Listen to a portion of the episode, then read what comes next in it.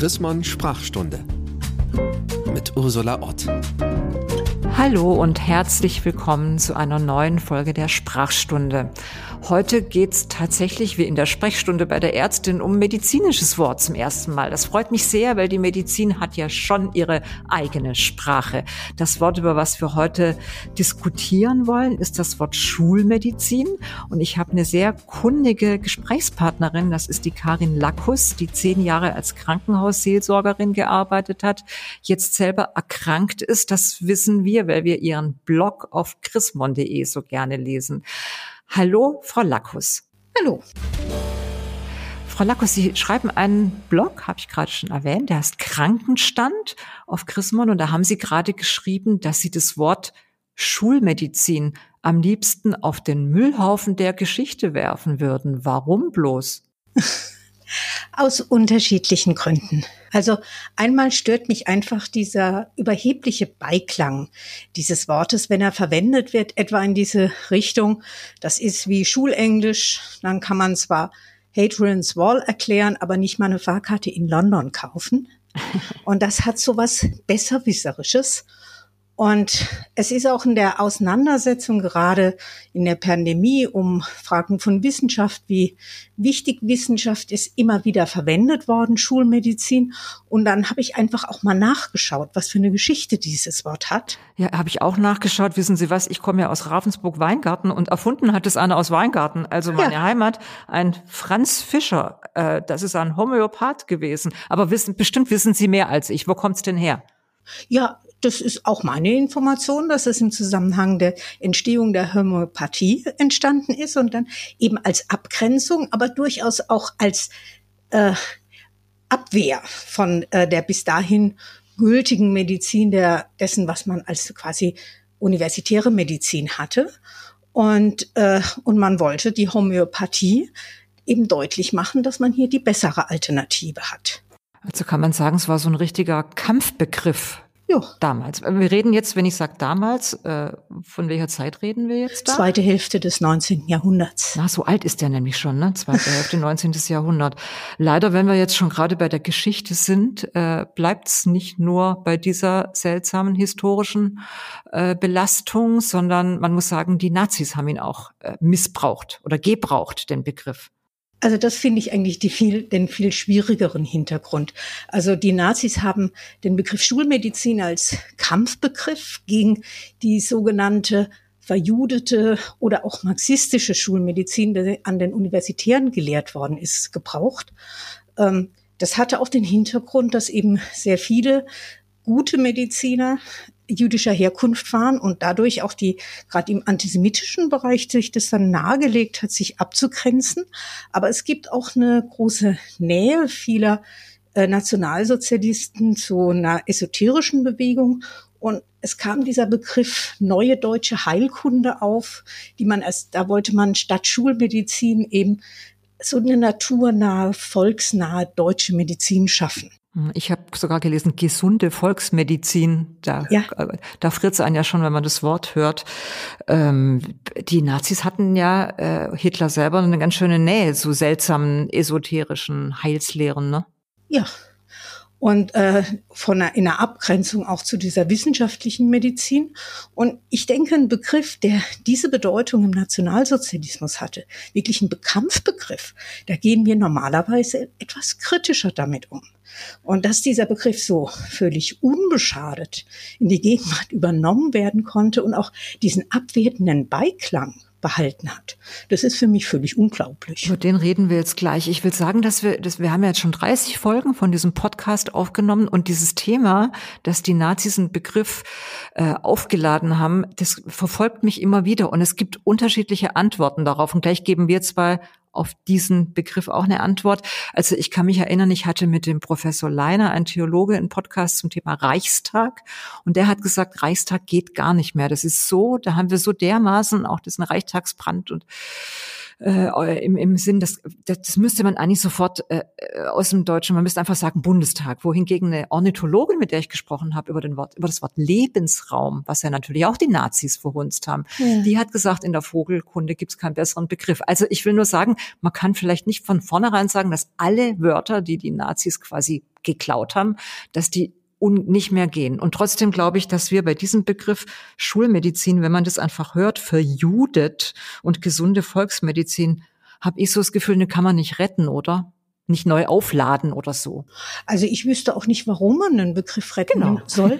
Vor allem, weil er ja weiterhin auch abwertend gebraucht ist. Es gab im Nationalsozialismus auch eine deutsche Chemie und eine arische Physik und keiner käme heute mehr auf die Idee, davon zu sprechen. Mhm. Weil die Wissenschaftlichkeit ja letztlich das ist, was die moderne Medizin äh, charakterisiert und nicht die Verortung an der Schule.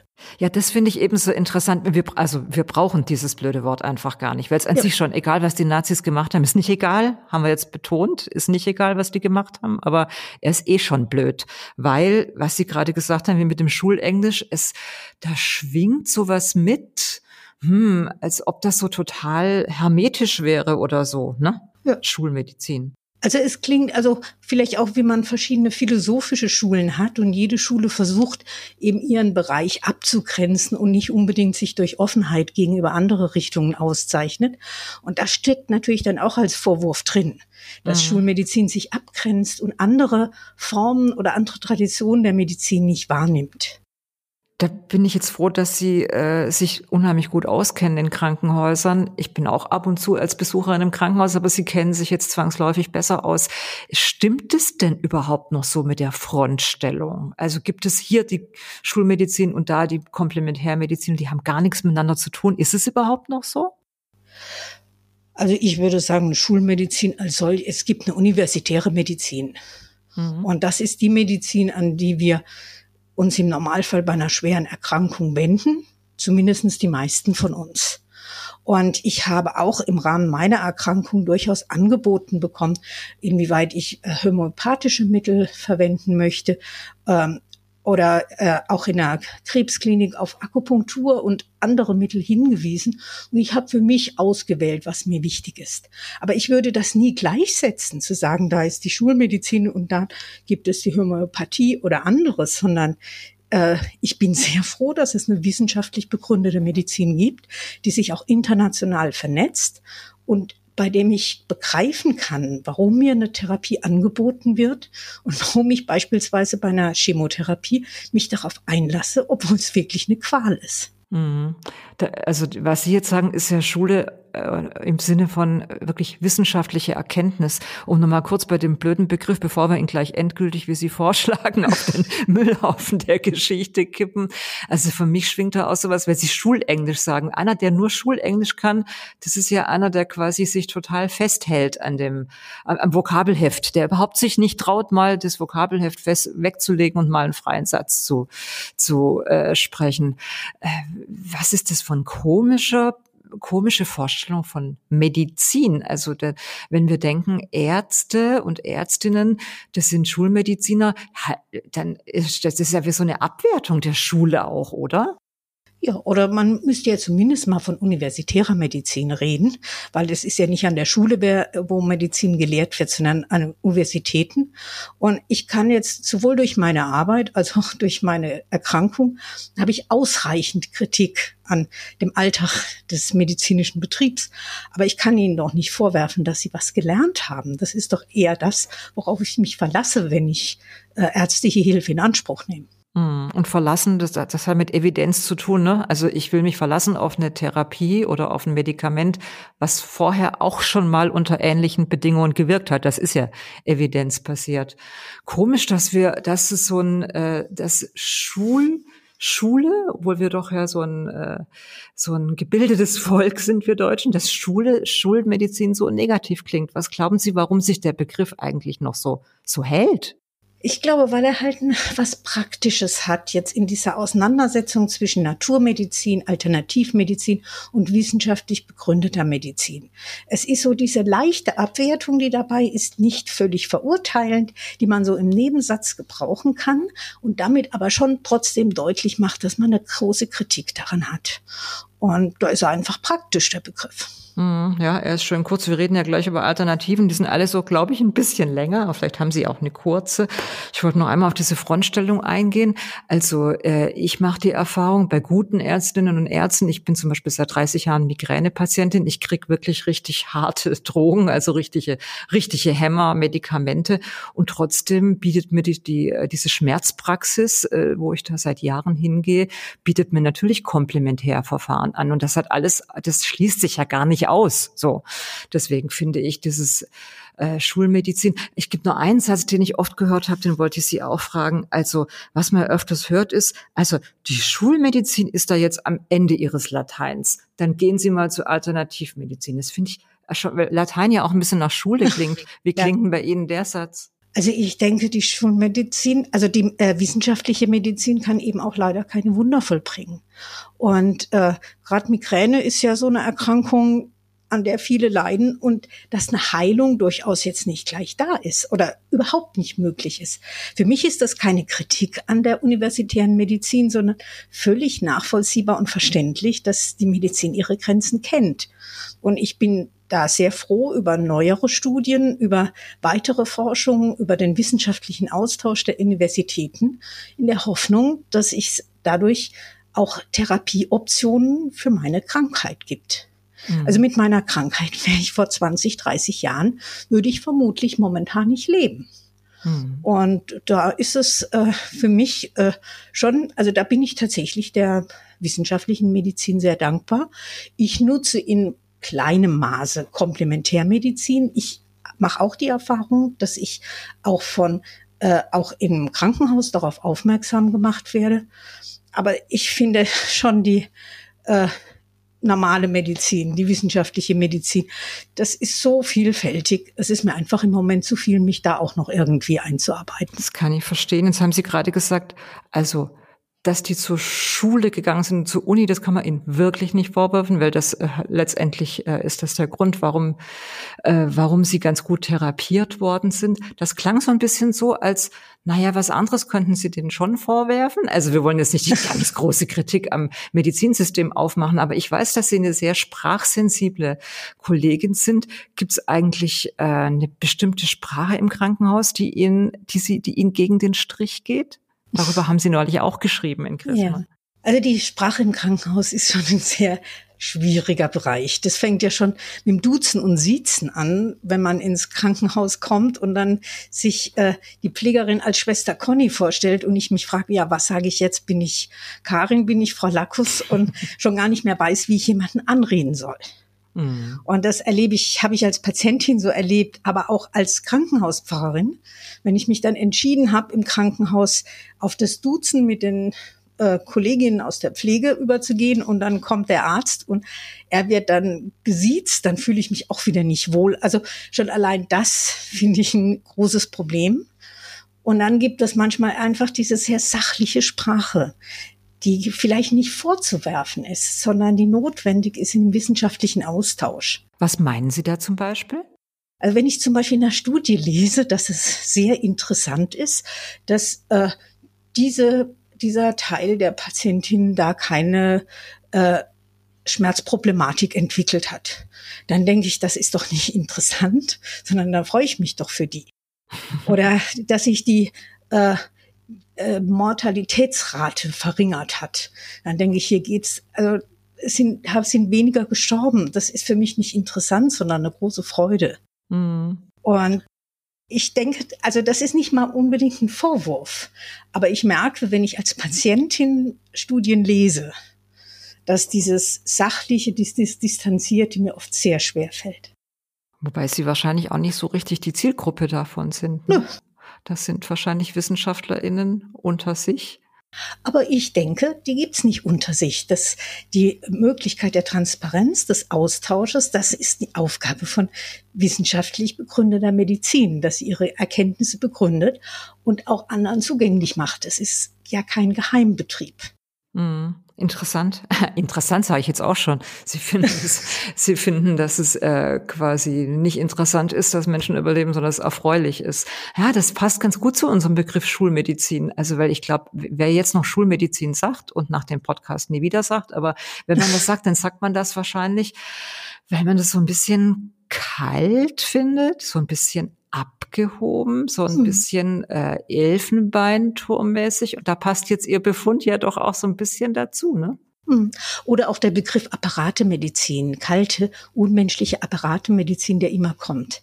Mhm. Ähm, Natürlich sind das riesige Apparate. Ich weiß nicht, ob Sie schon mal in einem Magnetresonanztomographen drin waren. Ja, das ist so laut, dass man, das hält man kaum aus, oder?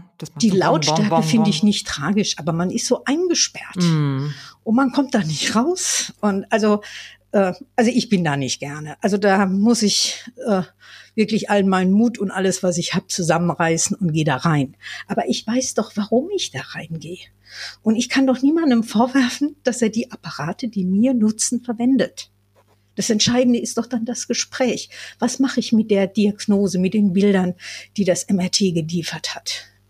Und wie gehe ich da gemeinsam mit dem Arzt, der Ärztin weiter? Das ist doch das Entscheidende. Aber der Apparat ist halt schon wichtig, ne, damit man anschließend ein fundiertes Gespräch führen kann. Ich kann mir ehrlich gesagt nicht vorstellen, selbst, dass irgendjemand äh, von unseren Zuhörerinnen und Zuhörern komplett auf Apparate verzichtet in der Medizin. Also zumindest ein Röntgengerät, wenn man sich das Bein gebrochen hat, kann man ganz schön froh sein, dass wir hier so wahnsinnig gute Apparate haben.